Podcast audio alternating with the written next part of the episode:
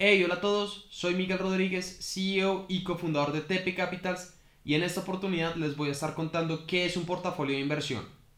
Un portafolio de inversión se define como una colección de instrumentos financieros seleccionados y administrados por un inversor. Este inversor busca obtener beneficios económicos bajo el desempeño de los valores adquiridos.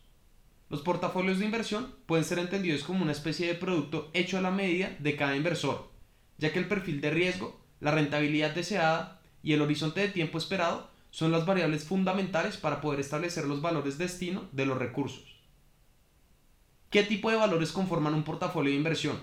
Los valores que conforman los portafolios de inversión pueden variar dependiendo del tipo de los activos que haya escogido el inversor.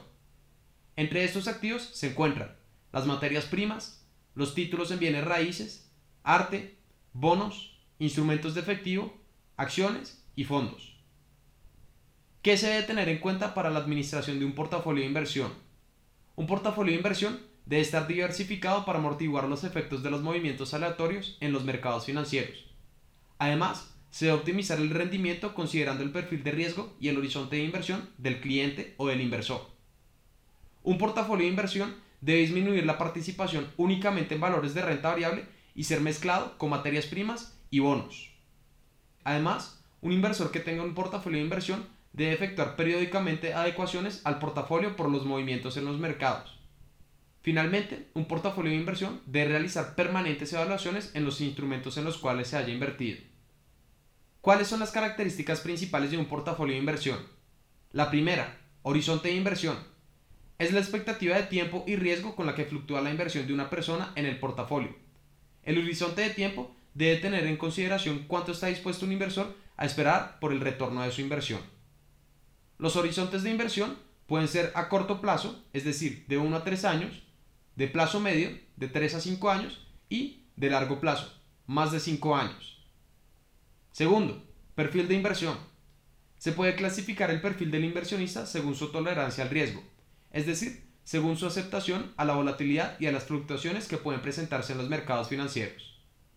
Está el perfil conservador, el perfil moderado y el perfil agresivo. El perfil conservador se caracteriza por ser el de menor tolerancia a la volatilidad en los mercados. En resumidas cuentas, un perfil conservador busca un alto grado de estabilidad del patrimonio y solo acepta pequeñas disminuciones eventuales en el valor de la inversión. Este perfil está encaminado a largo plazo y tiene un retorno de la inversión más lento y en menor porcentaje. Usualmente, los portafolios de inversión del perfil conservador son conformados en su gran mayoría por instrumentos de renta fija. Perfil moderado este perfil busca obtener buenos rendimientos administrando el riesgo y la estabilidad del patrimonio con un nivel de tolerancia medio a las fluctuaciones ocasionales. Las inversiones realizadas bajo este perfil suelen tener una mayor posibilidad de retorno en plazos más cortos. Usualmente, el perfil moderado tiene una compensación equitativa entre valores de renta fija y renta variable.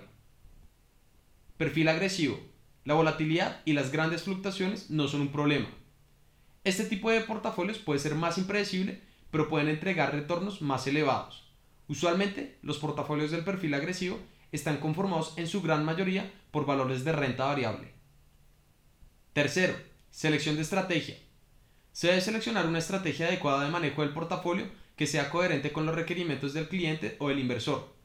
Estos requerimientos deben tener en cuenta la tolerancia del riesgo, el horizonte de tiempo y otras variables, como también lo puede ser el capital. Se pueden clasificar entonces estrategias pasivas y activas. Una estrategia activa utiliza información y las técnicas de proyecciones para obtener mayores ganancias y rendimientos que las de un portafolio diversificado. Una estrategia pasiva requiere de un aporte mínimo y se sustenta en la diversificación. En este caso, se podría ver la adquisición de índices. La selección de la estrategia depende de la visión del cliente acerca de la eficiencia del mercado, la tolerancia al riesgo y a las fluctuaciones y por último, a la naturaleza de los pasivos del cliente. ¿Cuál es el objetivo de un portafolio de inversión? Primero, tomar posiciones en instrumentos de liquidez y de muy corto plazo. Esto es, para efectuar planes de contingencia en caso de que los mercados tengan movimientos muy aleatorios y muy severos. Segundo, instrumentos de deuda.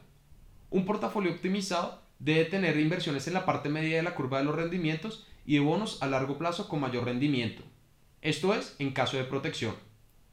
Tercero, a su vez, se deben incluir activos con mayor riesgo en el portafolio. Estos activos pueden ser las acciones, los ETFs o los instrumentos derivados. Estos activos pueden potenciar el rendimiento futuro del portafolio. Los portafolios óptimos consideran la frontera eficiente de inversión, el horizonte de tiempo y el perfil de riesgo del inversionista. Esto ha sido todo por esta explicación, esperamos que les haya gustado mucho. Gracias.